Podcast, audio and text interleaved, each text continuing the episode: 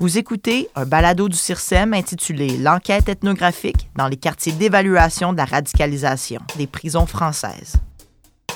Les balados du CIRSEM visent à promouvoir la recherche interdisciplinaire sur la citoyenneté démocratique et les groupes minoritaires et minorisés à partir de la tradition intellectuelle du monde francophone. Dans cet épisode des balados du CIRSEM, nous recevons Gilles Chatraine, chargé de recherche au CNRS à Lille. L'échange qui suit porte sur les résultats d'une enquête ethnographique prolongée croisant observation directe, entretien de professionnels et entretien de personnes détenues menée dans trois quartiers d'évaluation de la radicalisation, unité spécifique qui voit le jour au lendemain des attentats de 2015 à Paris. Au plus près des interactions et des pratiques de détention, Gilles Chantraine décrit comment la lutte contre la radicalisation est un moteur de changement pénitentiaire émergence et renforcement d'unités ultra sécurisées, dispositifs d'évaluation controversés, création et renforcement d'un service de renseignement pénitentiaire. Il analyse aussi ce qu'il appelle le gouvernement de la radicalisation en prison, ce qu'il va nous détailler aujourd'hui. Bonjour Gilles, merci beaucoup d'avoir accepté notre invitation. Merci à vous. Euh, je plonge tout de suite avec ma première question. Est-ce que tu peux nous expliquer un peu le contexte dans lequel tu as monté ce projet de recherche et quels en étaient les objectifs principaux?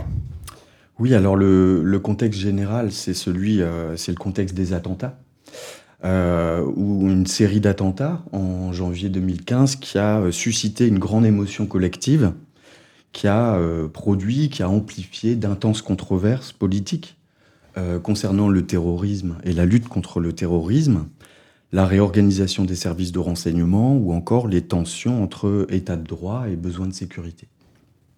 Dans ce contexte général, la prison elle-même a été mise en débat. De deux manières. D'abord pour interroger ses effets potentiellement néfastes. Euh, la prison est-elle une école de la radicalisation? Et ensuite, une question euh, propre à l'administration pénitentiaire, plutôt pénologique. Euh, comment la prison devrait-elle identifier, gérer, traiter les détenus dits radicalisés, à la fois pour prévenir le prosélytisme, les attaques sur le territoire français, le renforcement des idéologies violentes, etc. Donc euh, pour l'administration pénitentiaire française, avec des prisons aussi caractérisées par une surpopulation, euh, dans un contexte d'inflation carcérale croissante, euh, ces questions, elles ont posé rapidement des problèmes concrets, avec une question princeps, qui serait faut-il regrouper les détenus radicalisés ou les disperser euh, en détention ordinaire, avec à chaque fois des effets potentiellement pervers au regroupement ou à la dispersion en termes de renforcement d'un sentiment d'appartenance collective ou au contraire euh, en termes de risque du, prosélytisme. Et donc, dans ce contexte donc de, des attentats, encore une fois, un contexte de panique politique, et de panique euh, institutionnelle, euh, différents dispositifs vont se succéder très rapidement. Euh, les unités de prévention du prosélytisme, les unités dédiées, les unités de prévention de la radicalisation, les quartiers d'évaluation de la radicalisation, tout ça sur une période très courte. Et alors, comment définir les quartiers d'évaluation de la radicalisation, qui sont vraiment les, les, unités dans lesquelles on a conduit notre terrain ethnographique? Elles sont un peu le, résultat d'un régime mixte pour l'administration pénitentiaire par rapport à cette question regroupée ou dispersée. Ça veut dire qu'elle disperse les détenus en détention ordinaire. Ensuite, elle en regroupe une petite minorité d'entre eux dans les quartiers d'évaluation de la radicalisation. Et en fonction des résultats de l'évaluation, elle va les redisperser, soit en détention ordinaire, soit au quartier d'isolement, au quartier de détenus violents, au quartier de prise en charge, etc. etc. Et donc, euh, ben, dans, dans, ce cadre, euh, l'objet de notre recherche, c'était pas tant de travailler sur euh, les trajectoires individuelles de radicalisation. C'est un peu ce qui se fait de manière la plus massive, j'allais dire, au sein des Radicalization Studies, avec mon accent français. ici, il s'agissait pas tant d'identifier des facteurs psychologiques, géographiques, géopolitiques, qui favorisent des trajectoires de radicalisation, mais plutôt de s'intéresser au fonctionnement institutionnel de ces unités. Donc ici, assez classiquement, je m'inscris dans la tradition ethnographique euh, de la recherche en sociologie de, la prison, euh, voilà, autour de Goffman, de Sykes, et puis euh, évidemment de toute une série d'auteurs contemporains. Donc il s'agissait pour moi de, de comprendre l'organisation, le quotidien ordinaire de ces unités, les relations entre les professionnels, avec leur collaboration, mais aussi leurs rapports de force, de pouvoir, leurs conflits, leurs incompréhensions, la nature effective de leur travail au quotidien, mais aussi les expériences individuelles des détenus, comment ils s'adaptent à la détention, euh, comment éventuellement ils mettent en place des stratégies de résistance. Euh, et puis, euh, enfin et surtout, de m'intéresser à la nature effective de l'évaluation, puisque c'est donc des quartiers d'évaluation. Et peut-être pour terminer sur cette première question, il s'agissait pour moi d'essayer de comprendre ce que j'appelle la gouvernance réelle de l'institution, euh, et euh, parler de gouvernance réelle, c'est euh, l'idée que l'économie relationnelle du CARE, elle est évidemment régie par des, objectifs officiels, par une doctrine, par un règlement intérieur, mais aussi par des normes informelles, des traditions, des pratiques locales, des routines professionnelles, des micro-résistances, un climat unique, etc. Et donc il fallait saisir par le bas, à travers une approche ethnographique, euh, toute cette informalité qui est en fait évidemment centrale dans le fonctionnement réel euh, de, de l'unité. Et euh, j'ai abouti à une analyse de donc, ce que j'ai appelé le gouvernement pénitentiaire de la radicalisation, qui se structure autour de quatre axes. Contrôler, donc c'est vraiment l'organisation de la sécurité de l'unité. Évaluer, qui est l'objectif central du CAIR, on y reviendra, déradicalisé, mais qui prend ici des formes informelles, et enfin informé, qui est relatif au travail de production d'informations pour les services de renseignement. Parfait, ben merci. Euh, donc, le, premier aspect de ce gouvernement des détenus radicalisés, comme tu le disais, c'est le contrôle omniprésent de leur corps et de leurs gestes. Euh, comment ça se traduit concrètement? Ben alors, pour comprendre le, dispositif de contrôle des corps et des gestes au sein du CAIR, on peut garder en tête euh, les analyses d'une sociologue de la prison euh, française, Antoinette Chauvenet, qui décrit euh, la prison comme un système guerrier défensif. C'est-à-dire qu'elle montre que la guerre n'est pas uniquement une, métaphore, mais c'est quelque chose qui est toujours déjà présent dans la prison, ne serait-ce qu'avec les miradors, les réserves d'armes, la lutte contre les évasions, etc. Et euh, que euh, la prison est un système guerrier défensif et que les rapports sociaux en détention peuvent être décrits comme une paix armée. D'accord? Alors ici, au sein des CAIR, ben, on retrouve cette réalité-là, mais d'une manière intensifiée, radicalisée, de par notamment la nature terroriste des faits qui sont reprochés aux détenus, ou euh, leur identification en tant que personne, euh, personne radicalisée.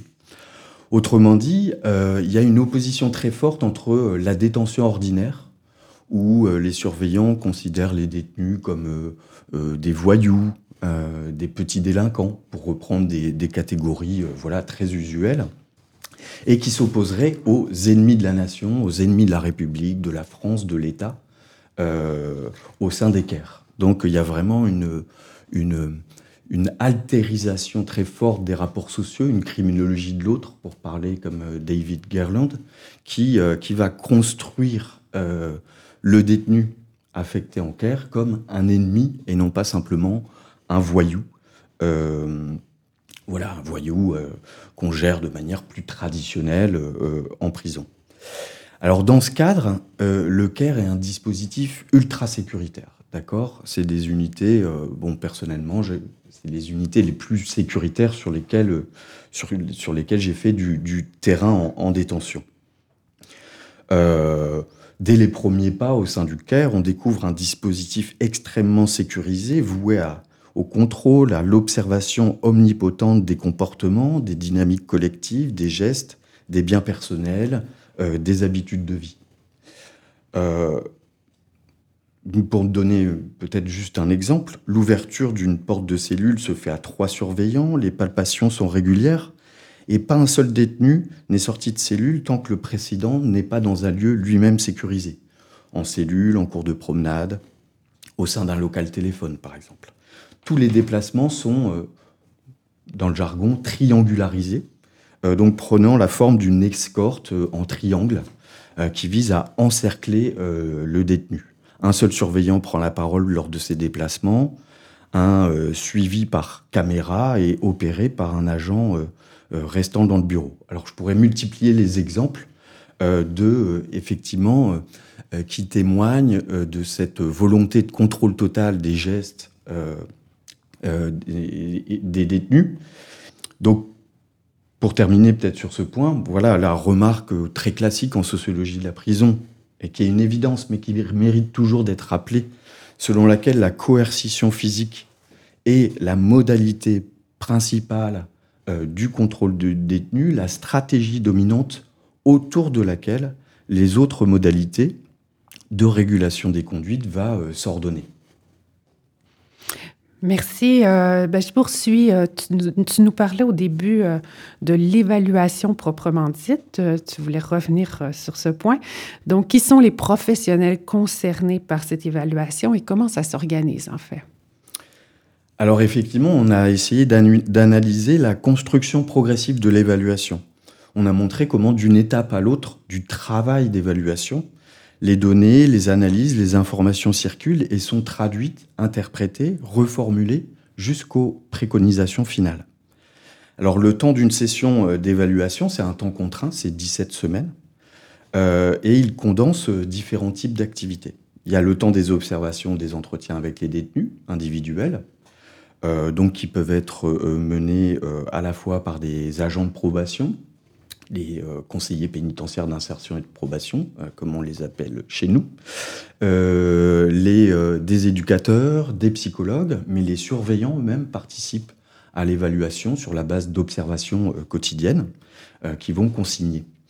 Donc il y a tout ce temps des observations. Il y a un deuxième temps, c'est le temps des CPU, les commissions pluridisciplinaires uniques, euh, qui réunissent tous les 15 jours en moyenne l'ensemble des personnels au sein du CAIR afin de discuter de chaque cas individuel, de confronter leur point de vue sur chaque détenu. Et enfin, troisième temps, arrive le temps de la rédaction de l'évaluation, euh, puis euh, donc par chaque professionnel qui a sa, petite euh, euh section à remplir, puis le moment de la rédaction de la synthèse d'évaluation par un membre de la direction. Alors, ce qu'il y a d'intéressant ici, c'est que malgré un souci du travail bien fait, euh, la stratégie globale qui semble s'imposer aux professionnels est celle de, je cite, continuer à chercher pour trouver, afin de combler un manque d'objectivation d'éléments constitutifs d'une potentielle dangerosité, d'une dissimulation de l'ancrage idéologique ou euh, de stratégie de contournement de l'institution je cite un personnel, si on ne trouve rien, c'est comme si on n'avait pas fait le boulot. Et dans cette construction progressive, on observe l'omniprésence de la lutte contre la dissimulation des détenus, qui peut être attribuée notamment à la takia.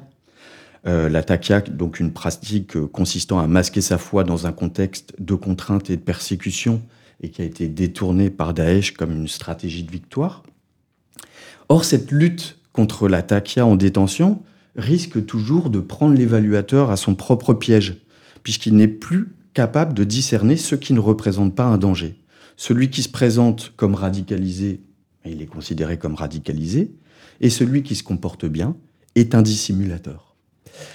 Ce biais tend à être renforcé lors des dernières réunions au cours desquelles les préconisations sont surdéterminées par un impératif d'absence de prise de risque qui conduit la direction à douter des évaluations jugées parfois angéliques euh, des professionnels. Alors pour, euh, le résumer, euh, la nuance est gommée à la fois par l'idée d'une impossible innocence de ces détenus et par la nécessité de, de prendre aucun risque. on, a aussi, on a ainsi observé un processus de durcissement des profils des détenus tels qu'ils sont construits par les professionnels un détenu présenté à son arrivée comme une erreur de casting qui ne devrait pas être au Caire. Par tous les professionnels qui s'accordent sur son inexistant degré de radicalisation, devient en l'espace de quelques semaines un potentiel chef de bande terroriste qu'il s'agit de garder à l'œil. On a beaucoup d'exemples euh, qui témoignent de ce durcissement des profils. Un, boxeur devient un combattant euh, potentiel, etc., euh, etc. Et donc, on, finalement, le, travail d'évaluation proprement dit, il vient redoubler ce que j'ai décrit précédemment, à savoir l'altérisation du rapport social, et avec, encore une fois, au moment de la rédaction de la préconisation, donc la synthèse de l'évaluation, une absence de prise de risque qui domine et qui, euh, qui efface un peu les, nuances précédentes qui ont été euh, établies par euh, chacun des professionnels. Entre le contrôle permanent de leurs gestes et un dispositif d'évaluation intensif, j'aimerais savoir comment les détenus s'adaptent à ce dispositif.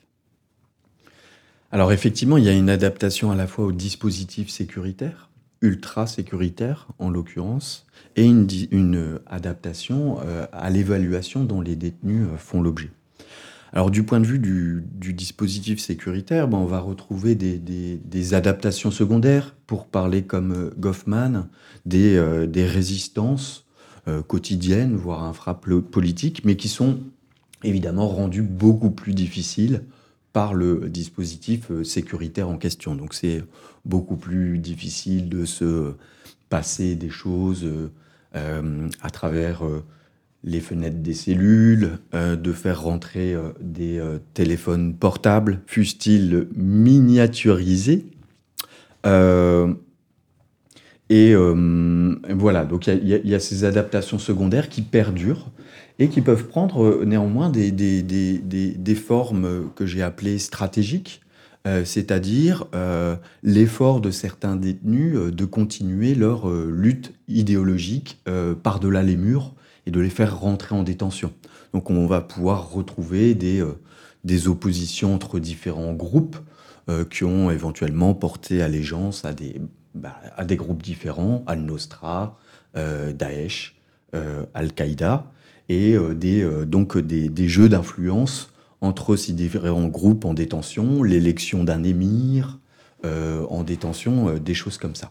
Donc une importation d'une de conflits géopolitiques et de guerres d'influence entre différents groupes en détention. Ensuite, sur le dispositif d'évaluation proprement dit, bah, il, va, y avoir tout un ensemble de, faux semblants qui vont, qui vont s'instaurer entre euh, les évaluateurs et euh, les évalués. Il y a deux figures marginales d'adaptation qui seraient l'enrôlement et le refus. Donc l'enrôlement, c'est le détenu qui va euh, jouer le jeu de l'évaluation, éventuellement d'ailleurs en n'en partageant pas entièrement les objectifs. Il va dire, ben moi je joue le jeu de l'évaluation, mais c'est pas pour l'évaluation en tant que telle, c'est parce que j'ai besoin d'un, j'ai un besoin d'une aide psychologique. Et parler à un psychologue, ça m'aide parce que j'ai vu des choses horribles en Syrie, etc. Euh, etc. Euh, d'autres jouent le jeu en se disant bah, si je collabore avec la justice, je pourrais euh, voilà, expliquer ma situation et, réduire, réduire ma peine, etc. À l'autre extrême, il y a le refus. Donc c'est celui qui refuse de rencontrer les professionnels, qui dit vous évaluez mon degré de radicalisation alors que je suis pas là pour une infraction à caractère terroriste, alors que je suis présumé innocent parce que je suis en attente de jugement, alors que vous savez rien euh, à ce que c'est que euh, l'idéologie qui est la mienne, euh, que vous n'arrivez même pas à donner un contenu à la notion même de radicalisation, etc. Donc on va avoir des critiques radicales du dispositif qui conduisent à des positions de refus. Entre les deux, l'enrôlement et le refus, il y a euh, une masse de comportements qu'on pourrait euh, euh, qualifier d'une conformité tactique. C'est-à-dire qu'il s'agit de dire ce qu'il faut dire, de dire, de faire ce qu'il faut faire pour essayer de d'éviter les pièges de l'évaluation, puisque les entretiens avec l'évaluateur sont d'abord conçus comme des pièges qu'il faut éviter. Donc on se passe des, des réponses toutes faites concernant les relations avec les femmes, concernant l'homosexualité, etc., etc. Donc il y a, il y a vraiment cette, cette conformité tactique qui est décrite comme telle par les détenus et qui est décrite comme la conséquence d'un dispositif ultra sécuritaire et d'une évaluation qui euh, qui vous met dans une situation d'injonction biographique permanente où vous devez, vous devez euh, raconter euh, votre vie en long, en large et en travers, et où chaque jet va être, va être scruté. C'est-à-dire, si vous faites la prière en cellule, on se demande si c'est pas parce que vous allez passer à l'acte. si vous regardez le bureau des légendes dans votre cellule, on dit que vous êtes fasciné par, le terrorisme, etc., etc. Euh, et euh, donc évidemment, ces, euh, ces, processus de conformité tactique viennent renforcer en retour la traque au dissimulateur, le soupçon de takia, etc. etc.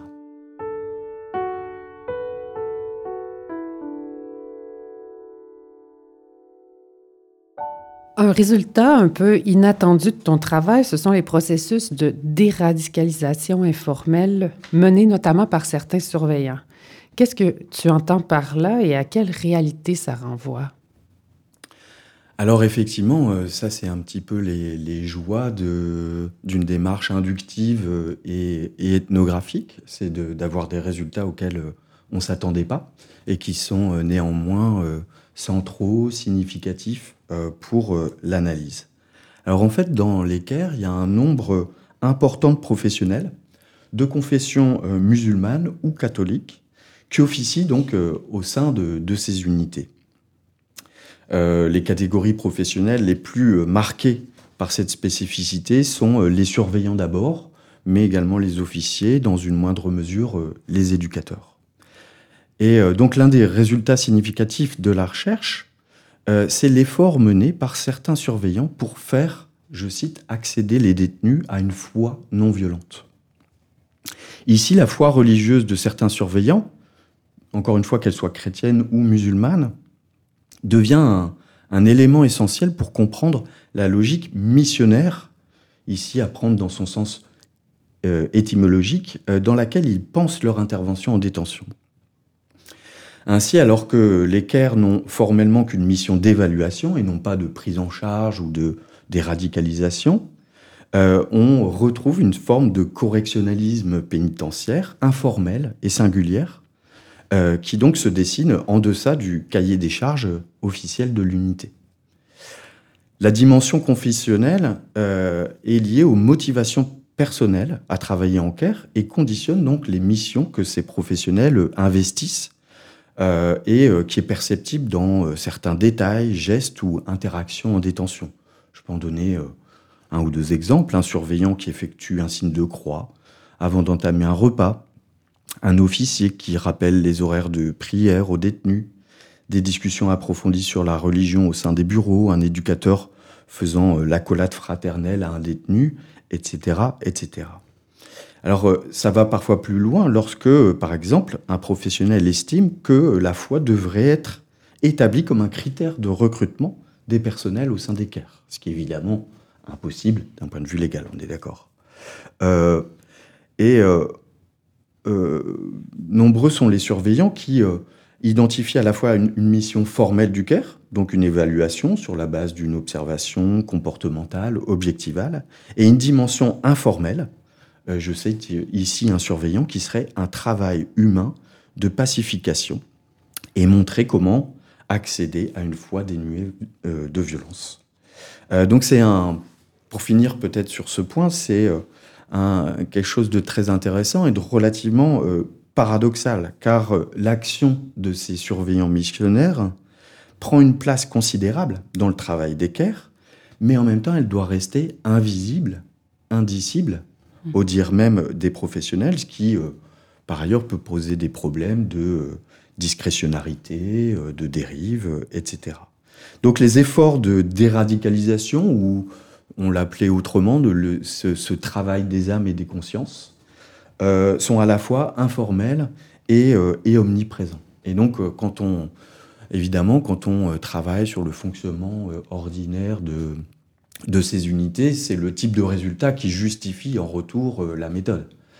Puisqu'il faut aller au-delà des organigrammes, des règlements, etc., pour aller voir la poussière des faits concrets, comme dirait l'autre, euh, et, identifier voilà, ces dynamiques interactionnelles qui sont tout à fait centrales dans le fonctionnement de l'unité. Merci. Euh, dans ton analyse du gouvernement pénitentiaire de la radicalisation, il y a, c'est le dernier point qui structure ton analyse, la place particulière du renseignement pénitentiaire dans le fonctionnement de l'unité.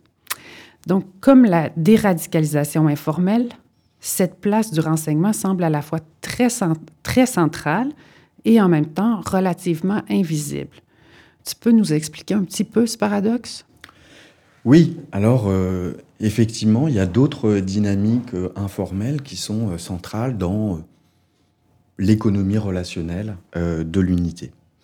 une dernière dimension qui caractérise le fonctionnement du CAIR, c'est donc la résultante de la montée en puissance du renseignement pénitentiaire, et euh, qui est lui-même la conséquence de transformations institutionnelles plus larges.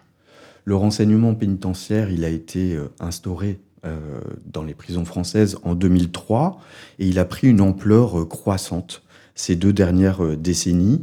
Je ne vais pas faire toute l'histoire ici, mais notamment par la création du Bureau central du renseignement pénitentiaire, le BCRP, qui aujourd'hui rassemble un réseau de 400 professionnels, que ce soit à la direction centrale ou, dans, ou en détention, euh, au sein de la sous-direction de la sécurité pénitentiaire euh, de l'administration. Donc il y a derrière l'objectif d'évaluation une activité de renseignement qui est très dense et qui va, euh, qui va colorer aussi, qui va transformer au moins à la marge l'activité de, des autres professionnels. C'est-à-dire que le surveillant peut voir dans l'activité de euh, de renseignement une source de revalorisation euh, professionnelle. Il n'est plus uniquement un porte-clés, il est quelqu'un qui euh, intègre la communauté du renseignement, qui participe à la protection de la nation, etc. etc. Chaque professionnel va être sollicité pour participer à, cette activité de renseignement, et ensuite il y a un corps spécifique, les agents de renseignement, qui évidemment prennent de plus en plus de place en détention pour faire remonter directement des informations euh, à, leur, euh, à leur hiérarchie. Ce qui est intéressant ici, c'est que, que qu'il soit un objectif à part entière du dispositif CARE ou qu'il s'alimente euh, du CARE, la question de l'effectivité et de la pertinence des informations est essentielle ici. Et ici, on a un nouveau un paradoxe, c'est que la place du renseignement est centrale, alors même qu'aux yeux de nos interlocuteurs, les acteurs avec qui on réalise des entretiens, euh, le CAIR est un mauvais outil de renseignement. Et ce, au moins pour quatre raisons que j'évoque rapidement. D'abord, le temps. Euh, le temps est contributif des informations recueillies, que ce soit en termes de quantité ou de qualité. Or, ici, la courte durée de l'incarcération en CAIR, 17 semaines, ne permettrait pas de récolter de l'information pertinente. Second facteur, la sécurité. La quantité d'informations serait directement, la qualité surtout de ces informations serait directement liée au sentiment de liberté et d'autonomie des personnes placées sous surveillance. Or, la sécurité et le contrôle au sein du CAIR nuiraient donc euh, à euh, la qualité du renseignement. Troisième frein au renseignement, la boulimie. C'est-à-dire qu'il y a une incitation, une obligation à écrire quotidiennement sur chaque détenu pour nourrir l'évaluation et les agents de renseignement finalement déplorent cette boulimie d'informations que les professionnels leur envoient et qu'ils résument d'une expression trop d'infos tue l'info. Et enfin, quatrième euh, risque euh, qui euh, peut nuire à la qualité des informations du renseignement, c'est la surinterprétation. Le fait que les détenus affectés au Caire aient été sélectionnés en amont pour leur radicalisation et que le dispositif lui-même tende à prouver et chiffrer l'essence et le degré de cette radicalisée alimente le risque de la surinterprétation. La focalisation sur la radicalisation, la violence et la dangerosité, et la mise de côté des autres dimensions oriente finalement la nature des, informations qui aboutiront euh, euh, sur les bureaux des services de renseignement. J'ai une dernière question générale. en quoi le CAIR éclaire plus généralement l'état et le fonctionnement des prisons françaises?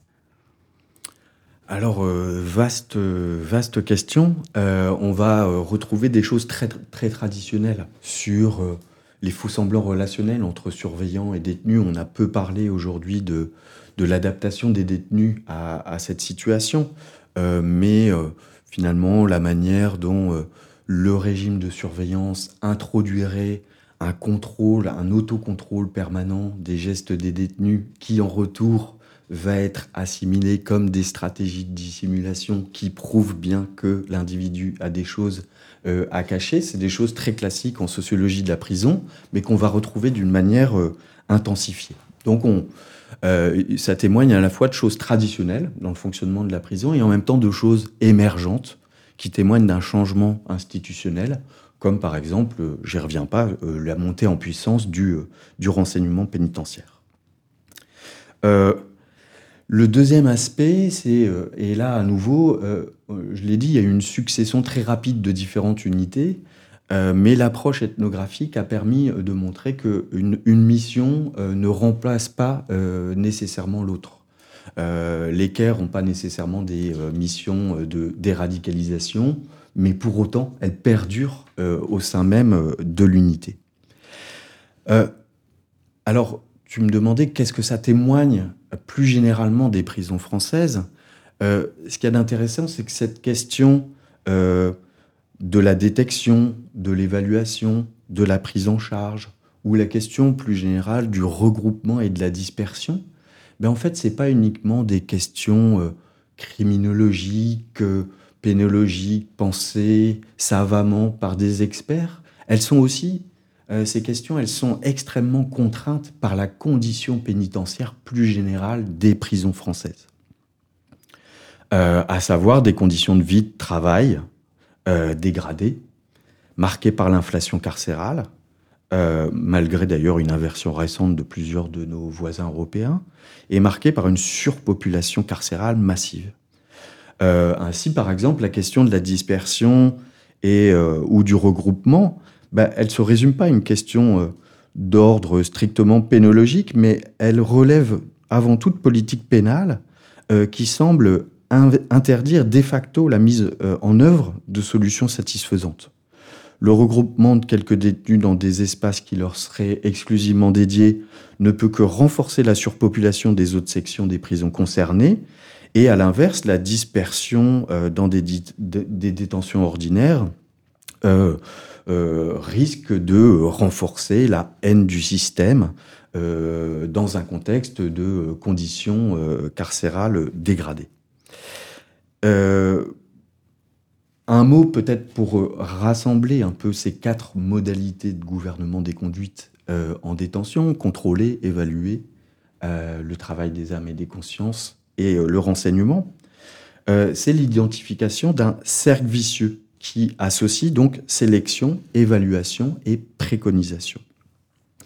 Les détenus sont sélectionnés sur la base de leur profil pénal, qui est complété par un faisceau d'informations qui provient du renseignement pénitentiaire.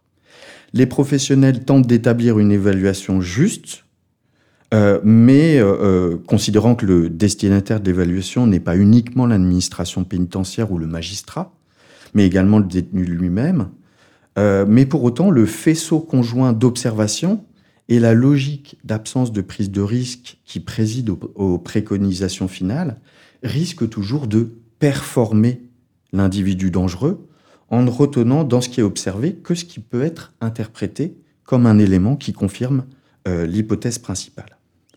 Alors il y aurait beaucoup à dire là-dessus, mais on peut garder en tête que ces critiques, ce sont pas tant celles des chercheurs, c'est pas ma critique, c'est celle d'abord des professionnels qui sont bien évidemment dotés de capacités euh, euh, critiques et réflexives sur leur propre activité. Et euh, mon travail a plutôt euh, consisté pardon, à, reconstituer l'espace de ces points de vue critiques euh, et les mettre en perspective. Et effectivement, ce que ces critiques nous disent, c'est que le dispositif du CARE alors CARE, on est bien quartier d'évaluation de la radicalisation, hein. il parle au-delà de lui-même et il interroge plus globalement la condition pénitentiaire française. Euh, d'abord, la crainte de la contagion prosélyte n'est qu'une forme accentuée d'une crainte pénitentiaire et sociale traditionnelle qui reproduit l'image souvent fondée de la prison comme école du crime et fabrique de la récidive. Ensuite, la recherche de la meilleure affectation possible du détenu à l'issue de son évaluation en CAIR dans un parc pénitentiaire surpeuplé n'est qu'une illustration archétypique d'un impératif de gestion des flux lorsque la coupe déborde. Enfin, l'oscillation entre d'une part la volonté de corriger les comportements idéologiques violents à travers une prise en charge individualisée et d'autre part une logique de gestion des risques et de la dangerosité qui place l'impératif sécuritaire au-dessus des autres missions du Caire, là encore n'est peut-être qu'une forme aboutie d'une oscillation historique de la prison entre volonté de neutraliser et désir de corriger. Je te remercie beaucoup, Gilles. Merci de ta visite. Merci pour euh, ce balado. Merci beaucoup.